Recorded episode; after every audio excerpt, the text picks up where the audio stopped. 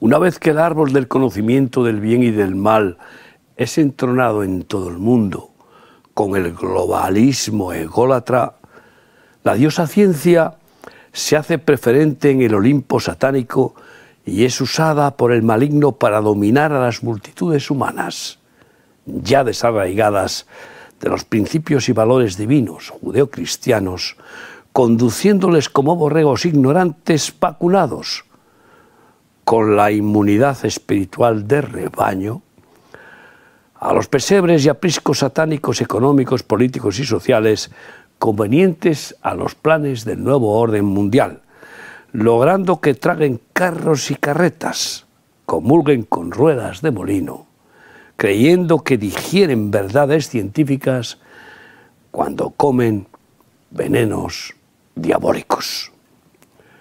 Leemos en Primera de Timoteo 6, 20 y 21. Oh Timoteo, guarda lo que se te ha encomendado, evitando las profanas pláticas sobre cosas vanas y los argumentos de la falsamente llamada ciencia, la cual profesando algunos se desviaron de la fe. La gracia sea contigo. Amén. Así aumenta el número de los desertores de la fe en Cristo, que viene acompañada, esa fe que viene acompañada de la verdadera ciencia que es su palabra divina, multiplicándose los adoradores de la falsamente ciencia, lo científico falsario. Fue con Charles Darwin que Lucifer logró dar un salto cualitativo a su plan de engañar a toda la humanidad. Con su árbol envenenado, del conocimiento del bien y del mal, al usar su orgullo profesional y ansia de gloria académica, este eh, envanecido eh, profesor, pues eh, presentó así la teoría de la evolución de los seres vivientes y de su origen, desplazando a la rotunda verdad del creacionismo divino haciendo tambalear espiritualmente a universidades y todo tipo de instituciones, aún atrapadas en dicha falacia en el día de hoy, que no es ni tesis, ni siquiera candidata a ciencia demostrativa, sino absurda imaginación, insensata concesión a la falsa diosa casualidad y al transcurso de miles de millones de años inexistentes, es decir, dándole también intervención al dios Cronos. Pues el Sol tiene una medida pues limitada de combustible, finita, y tendría que haber sido mucho más gigante su tamaño para durar tanto tiempo. Pues se está consumiendo a sí mismo constantemente de una forma asombrosa no pudiendo permitir a la tierra su fertilidad si fuera así, por su tamaño y por su proximidad, y la habría calcinado. Añado una simple prueba muy tangible entre muchísimas disponibles en la ciencia verdadera, que es el polvo que hallaron en la Luna al pisarlo los astronautas, que tenía una capa de pocos centímetros y esperaban que fuera de muchos metros por la acumulación estelar, ese polvo estelar que tendría que haberse acumulado durante tantos miles de millones de años. Y esperaban metros.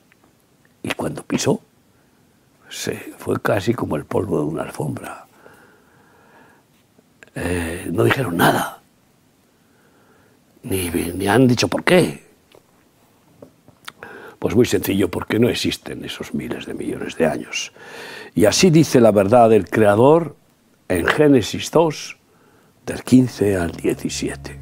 Tomó pues Yahvé Dios al hombre y lo puso en el huerto de Edén para que lo labrara y guardase. Y mandó Yahvé Dios al hombre diciendo, De todo árbol del huerto podrás comer, mas del árbol de la ciencia, del bien y del mal, no comerás porque el día que de él comieres, ciertamente morirás. Aquí está la declaración real del porqué de la vida y de la muerte, que la ciencia humana no puede explicar esa realidad por su soberbia que la ciega. Una de las profecías del fin del tiempo, del fin del tiempo de la maldad en el mundo, está cumpliéndose a gran velocidad y está escrita en Daniel 12, 4. Pero tú, Daniel, cierra las palabras y sella el libro hasta el tiempo del fin. Muchos correrán de aquí para allá y la ciencia se aumentará. Es cierto que cada día se descubren varias, bueno, eh, novedades científicas que abren nuevos misterios. Y sin embargo producen insatisfacción continua de los cabezones Homo sapiens, orangutanes humanos que trepan y saltan por las ramas del árbol maligno, tristemente, y que la inmensa de, de, la, mayoría de los descubrimientos que, hacen son consagrados al Dios principal del nuevo orden mundial, que es el mamón. Y no tienen escrúpulos de manipularlos con dichos fines lucrativos como hacen con los alimentos transgénicos, que eliminan las semillas de sus frutos cosechados, para que nadie pueda usarlos como siembra y tengan todos los agricultores que depender de la madre mamona para hacerlo, ofendiendo además al Creador y perjudicando a quienes los consumen, conforme lo advierte Génesis 1, 29. Y dijo Dios, He aquí que os he dado toda planta que da semilla, que está sobre la tierra, y todo árbol en que haya fruto y que da semilla, os serán para comer. El descubrimiento del diseño genético de las especies vivientes, incluido el del ser humano, que debería ser un rotundo amén a la necesidad de que exista un diseñador divino y genial, está conduciendo a las fecundaciones in vitro para engendrar bebés a la carta, aunque produzcan daños colaterales de la destrucción de multitud de óvulos fecundados, que son ya seres humanos únicos, además de hacerlo con los congelados que se acumulan y son destruidos para reducir gastos innecesarios. Queriendo dar fertilidad, producen crímenes. Esta es la ciencia que se desarrolla hoy. Mayor aberración científica es castrar a varones con la transexualidad para hacerles ilusoriamente hembras o viceversa, siempre dando culto a la transgresión diabólica.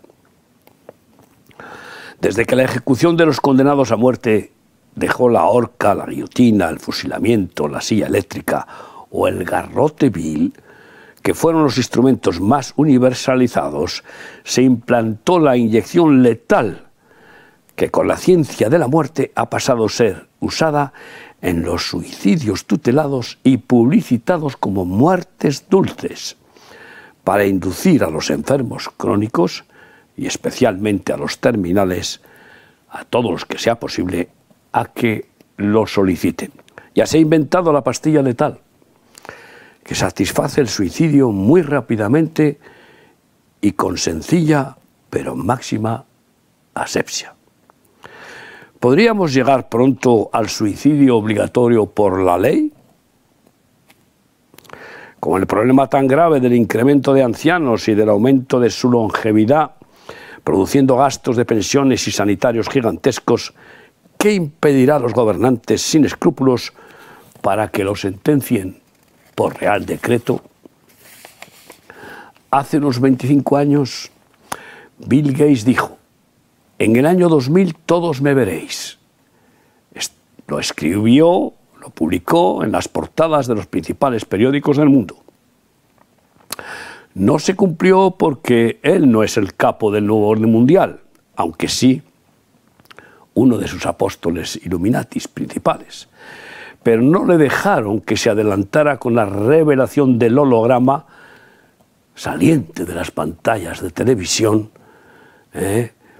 Como si fuera un fantasma, eh, que será la manifestación mundial de la imagen, la imagen profetizada de la última bestia, eh, del último anticristo, que deberán adorar, pues todos los marcados con el 666. Este número será un implante del biochip personal y único con el ADN irrepetible para dar medicina personalizada, qué atractivo tan grande, o producir muerte súbita en caso de que haya que realizar una ejecución disciplinaria. Y todo eso desde el control central de la gran bestia computadora.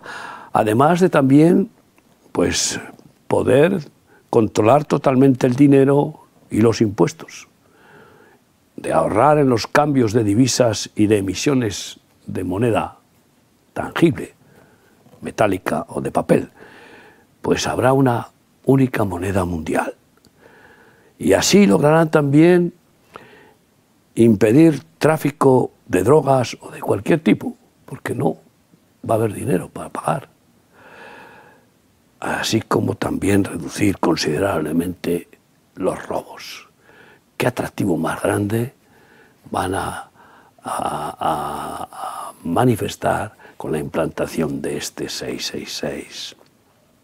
La mayoría de los seres humanos que no tengan revelación clara eh, y que estén también eh, eh, quebrantados, hartos de los desastres, terremotos y de, los, de las guerras, aceptarán a ese pacificador, protector, y prosperador. Anticristo, siendo engañados. Cuando Bush dijo ya tenemos el ojo de Dios para constatar el control satelital sobre todo el mundo, con altísima definición que puede distinguir claramente a cada ser humano donde quiera que esté, no dijo que estos superojos estuvieran armados con rayos láser, como se denunció en la confrontación crónica entre USA, Estados Unidos y Rusia que siempre se llamó Guerra Fría, pero que de vez en cuando se calienta como en la actualidad, y que planteó liberar al mundo de la guerra entre ellos terrenal, para hacerla de una manera galáctica. Pero claro, ahí están, siguen armados con láser, pueden proyectar ese agudo bisturí luminoso y fulminar a quien quieran. Los biorobots, los biorobots que ya están siendo perfeccionados y los implantes cerebrales con chips potenciadores son ya una puerta multidireccional de la ciencia tecnológica actual. Pero la verdadera ciencia es de Dios y la da por amor y para bienestar de sus amados como leemos en Salmo 94, 10. El que castiga a las naciones no reprenderá. ¿No sabrá el que enseña al hombre la ciencia? Todos los descubrimientos científicos benefactores de la historia han sido revelaciones regaladas por Dios. Y Él sorprenderá al mundo en estos tiempos finales con sobrenaturales secretos revelados a sus ungidos, como leemos en Proverbios 22, 12. Los ojos de Yahvé velan por la ciencia, mas él trastorna las cosas de los prevaricadores. Por tanto, guardémonos de los falsos científicos que desearán subyugarnos con sus fármacos, como avisa Proverbios 14, 7 y 8. Vete de delante del hombre necio, porque en él no hallarás labios de ciencia.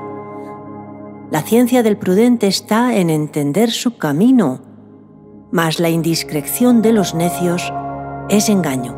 Entre los dones del Espíritu Santo, absolutamente sobrenaturales, divinos, está el de la verdadera ciencia que revela todo lo oculto, lo que Dios ha ocultado lo que oculta el maligno y lo que los hombres ocultamos.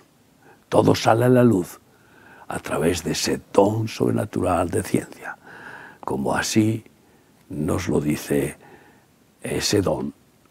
Primera de Corintios 12 y 8. Porque a este es dada por el Espíritu palabra de sabiduría, a otro palabra de ciencia según el mismo Espíritu. Solo quienes son humildes y obedientes al Señor recibirán la maravillosa ciencia del Shabbat Shalom, el total descanso en la paz de Dios. Esa es la perfecta ciencia. Estar feliz, descansando, en medio de todas las tormentas, en medio de todos los terrores y desastres del mundo, descansando en la paz de Dios, en los brazos del Padre, en la roca eterna. Ese total descanso, pues nos lo avisa Isaías 28, 9 a 12. ¿A quién se enseñará ciencia o a quién se hará entender doctrina? ¿A los destetados? ¿A los arrancados de los pechos?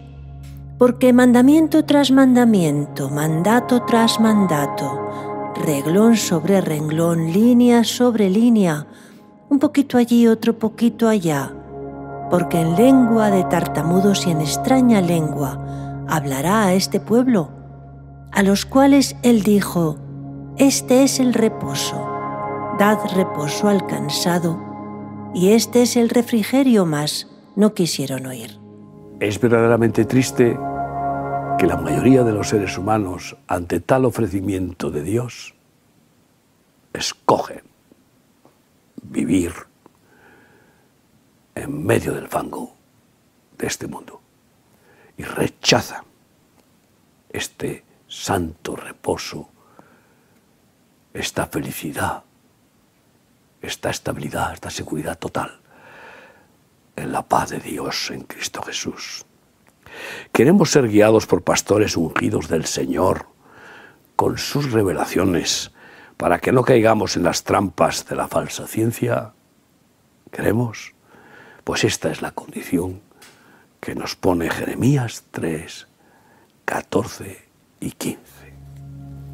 Convertíos, hijos rebeldes, dice Yahvé, porque yo soy vuestro esposo y os tomaré uno de cada ciudad y dos de cada familia, y os introduciré en Sión, y os daré pastores según mi corazón, que os apacienten con ciencia y con inteligencia. Por tanto, hagamos un llamado con toque de trompeta estridente a todos los que quieran oír, diciéndoles, salid de la farmacopea y alquimia moderna para que seáis librados de su letalidad física y espiritual y amparados con la verdadera ciencia de Dios, el omnisciente.